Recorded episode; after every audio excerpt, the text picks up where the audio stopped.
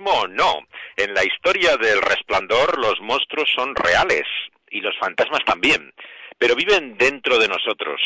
La obsesión por la novela de Stephen King llevada al cine por Stanley Kubrick ha hecho que algunos descubran la oscuridad de su interior, como narra el profesor de literatura Simón Roy en una crónica personal que acaba de publicar la editorial Alpha Decay, que se llama Mi vida en rojo Kubrick.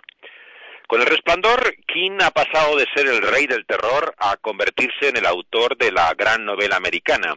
Como pasó con el director de cine Alfred Hitchcock, el mago del suspense, si no fuera por cierta crítica francesa, nunca habría llegado Vértigo, por ejemplo, a ser considerada la mejor película de la historia del cine, desbancando incluso a Ciudadano Kane de Orson Welles. Si a principios de este siglo el autor del canon literario que era Harold Bloom despreciaba a King cuando recibió, por ejemplo, el premio de la Fundación Nacional del Libro estadounidense, ahora son medios tan prestigiosos como el New Yorker o el New York Times Book Review los que reivindican la obra de este autor de Maine. Está de moda hoy hablar de King, pero por mucho tiempo se le ha considerado un autor comercial, de gusto bastante dudoso. Hacía libros de género que no servían más que de burdo entretenimiento para adolescentes descerebrados. Yo confieso que en mi caso también pensaba así hasta que me empezó a extrañar cómo el prestigioso escritor argentino Rodrigo Fresán alababa El Resplandor como la gran novela americana, en el suplemento cultural además de un diario tan conservador como es el ABC. Me di cuenta entonces que nunca había leído un libro de Kim, para poder juzgarlo por mí mismo. Fue gracias a mi amigo Julio Martínez que descubrí el Kim más sentimental de relatos nostálgicos sobre una infancia perdida. Como me ocurre con el cine de Hitchcock, quizás el único nombre que se me ocurre cuando me preguntan un director de cine, la verdad es que no sabía decir qué libro o qué película de King prefiera. Si hablamos de libros, La Anciana Muerta, 22 del 11 del 63, It, El Resplandor, Joyland, no sabría cuál elegir. Las películas Cadena Perpetua, eh, La Zona Muerta, La Milla Verde, Cuenta conmigo El Resplandor mismo. Es difícil escoger.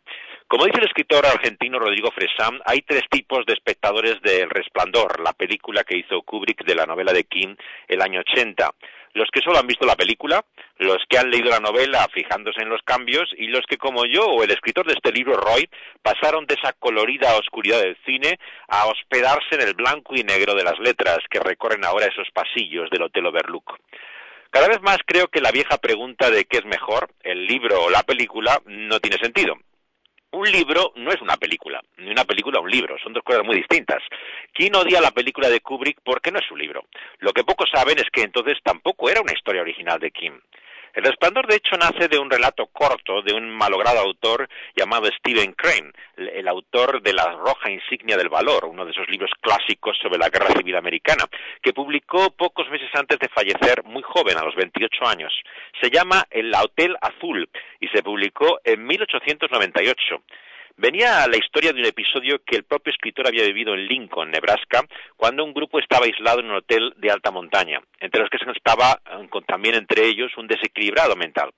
Rechazado por las principales revistas del momento, aquella historia eh, que no se publicó eh, ni en Harper ni en Collier's, que eran las revistas importantes, la publicó en un libro recolectándola con otras llamado El monstruo y otras historias.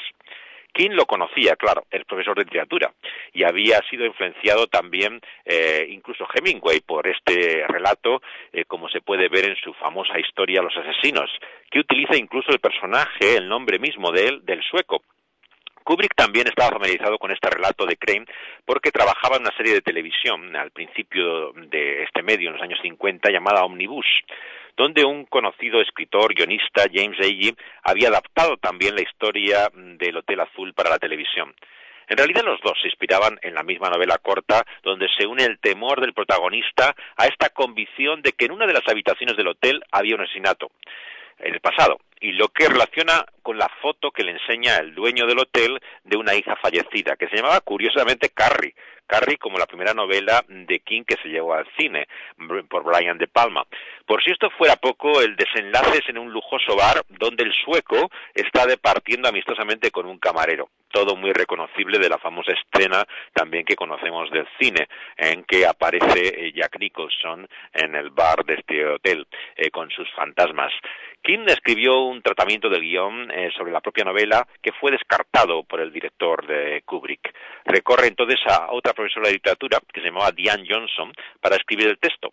Ella había escrito un libro sobre cuatro personajes en una casa en Sacramento y eh, eh, opta por ella. Molesto, claro, King hace su propia adaptación para la televisión que luego la lleva a cabo un amigo suyo llamado Mick Garris el año ya 97.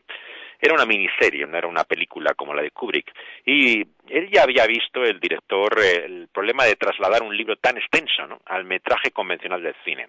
De hecho, decía Kubrick que podía durar cuatro o cinco horas si tenía que llevar la historia al cine, lo que le haría inviable, claro, para distribuirse en salas. Así que tuvo que descartar, de hecho, además 20 de 140 minutos que aparecían en la versión europea. Eh, que es la reducida. La versión, digamos, más larga es la americana. Cuando se edita luego en vídeo el metraje original de la americana, se observa mejor, por ejemplo, el tránsito del protagonista hacia la locura.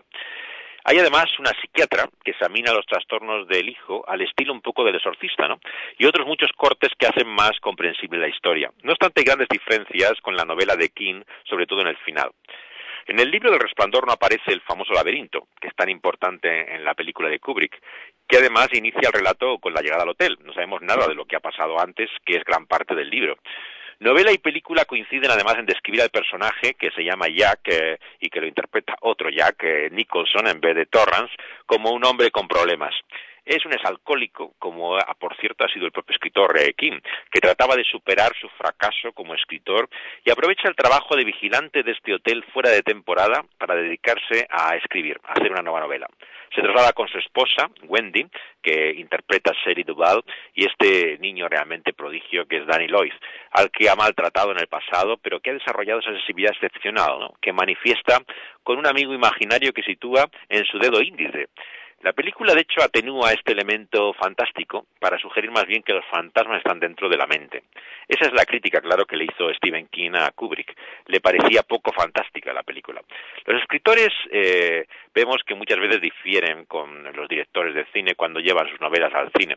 Pero los exteriores y la inspiración para el interior vino de un hotel real que había en Colorado, llamado Timberline, eh, que Kubrick convierte en un decorado gigantesco, donde repite eh, toma tras toma, esta vez en estudio, llegando al récord de 147 veces graba una toma de una conversación.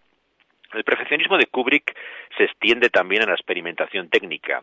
Él había acabado de hacer una película llamada Barry Lyndon, en el año 75, a la luz de velas, o sea, algo insólito en la historia del cine, ¿no? Eh, sin la iluminación eléctrica. Había filmado, de hecho, casi toda esta película con una cámara nueva, eh, la conocida hoy Steadicam, eh, que rodaba sin raíles, ¿no? Se llevaba encima, sin este baile de San Vito que se ve ahora cuando ves las series de televisión o las películas rodadas con una cámara en mano, sino eh, realmente con una técnica muy elaborada y que retrasó, claro, enormemente el rodaje. Eh, a esto además se suma el incendio de todo el decorado que hubo en enero del año 79 y todo esto va a dar a la película esta aureola de misterio tan característica de muchos relatos de terror. ¿no? La obsesión de Kubrick por los números, por la geometría, además es increíble. Aparte del número 42, que se repite constantemente en la película, cambia el número de la habitación, curiosamente. El 217, que aparece en la novela, se convierte por una inexistente en el hotel, que es la 237.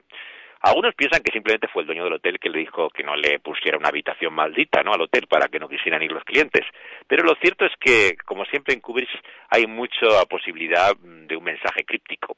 Es el título también eh, de la habitación 237 de un documental que han hecho ahora con las increíbles teorías conspiratorias que se han hecho sobre la película, sostenidas por personajes con bastante coherencia, ¿no? entrevistas y escenas que incluyen realmente eh, eh, lecturas disparatadas de la película.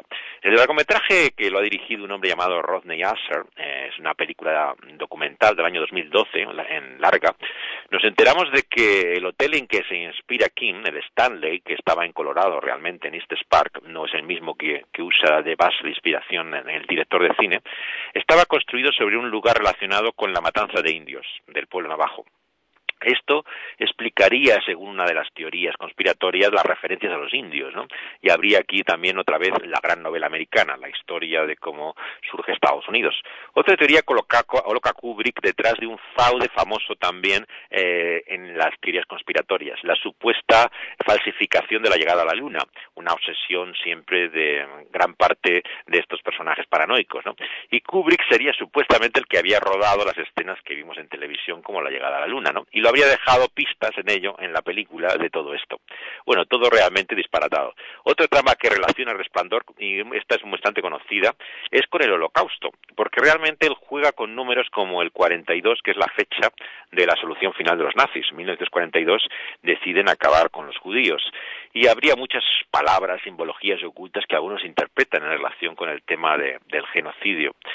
Aunque, por supuesto, la, clave más antigua que se puede interpretar la historia eh, como la ve Kubrick, con el laberinto, sería la base mitológica, el mito del Minotauro, que aparece el laberinto, ¿no? Y la historia de Teseo, y que, por supuesto, da lugar también a todo tipo de charaduras.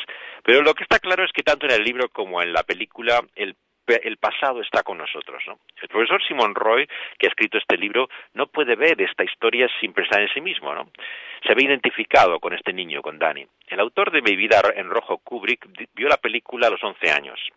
Eh, de hecho, dice que cuando escuchó la voz del cocinero, este hombre de color afroamericano, Halloran, doblada al francés, porque estaba viendo la televisión eh, franco-canadiense, es canadiense, se, eh, sentía como que se comunicaba de esta forma con él. No se atrevía a volver a verla, de hecho, hasta la adolescencia, cuando su madre intenta suicidarse. La primera vez eh, él tenía 16 años, pero la madre no lo logra y luego en 2013 muere por sobredosis. Una historia trágica, ¿no? Tremenda. La madre de este, de este profesor canadiense, que nació el año 68, estaba traumatizada por un abuelo psicópata, como el personaje de la historia, Jack Torrance. La abuela había muerto asesinada, ¿no? Terriblemente, martillazos, ¿no? Por el marido mismo. Pero por si esto fuera poco, la tía también había desaparecido misteriosamente. Era una hermana gemela de la madre, la tía. Y como las niñas muertas en el hotel, también era gemela. O sea, realmente este profesor de literatura en Quebec, cuando vio la película, que la ha visto 42 veces, claro, el número casi mágico de la película, eh, se veía como su propia vida. Su libro por eso es una mezcla de ensayo, de cine, reflexión sociológica, recopilación de curiosidades, memoria íntima, ¿no? Se llama Mi vida en rojo Kubrick y es todo un viaje al corazón de las tinieblas, ¿no? Como algunos han dicho, esta no es una historia de terror, sino que es sobre el terror mismo, sobre el miedo no solamente la película fomenta la posibilidad de que estas manifestaciones no fueran reales, ¿no? sino fantasmas ¿no? de la imaginación delirante de Jack, ¿no? que es un alcohólico al fin y al cabo, y que eh, lo que muestra es una locura. Pero también las fantasías, claro, que podía haber en el niño, en Danny. El libro mismo dice Kubrick a Michel Clement, uno de estos críticos franceses, le gustaba por la manera en que Stephen King mantenía en la novela cierta ambigüedad, ¿no? referente a esta percepción de Jack, ¿no? Los monstruos parece que no están fuera de él, habitan dentro. Como Freud decía, parece la sombra del padre. Bueno, cada vida es un mundo, no hay un padre igual a otro, ¿no? Pero al final la huella de casi todos se parece, ¿verdad? Los hijos llegamos tarde a la vida de nuestros padres, dice el escritor Marcos Giraud.